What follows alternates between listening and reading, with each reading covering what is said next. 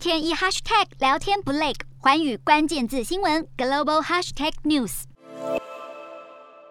穿着防弹背心，德国外交部长贝尔伯克现身乌克兰，走访首都基辅郊外的布查镇。贝尔伯克表示，到了现场才知道布查是一个平静都市近郊的小镇，如今象征的是骇人听闻的罪行、刑求和谋杀。因此，他表示德国愿意协助乌克兰追究俄罗斯战争罪行的责任。贝尔伯克这一趟行程是与荷兰外交部长胡克斯特拉一同前行。他们除了前往布查镇视察，也与乌克兰总统泽伦斯基会面，表达对乌国的支持。另外，两国外长也都宣布正式重新开放位在基辅的大使馆。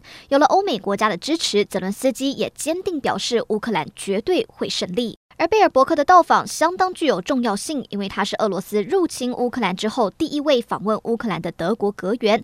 贝尔伯克借着这趟行程向乌克兰试图善意，修补两国关系，也为总理肖兹未来访问乌克兰铺路。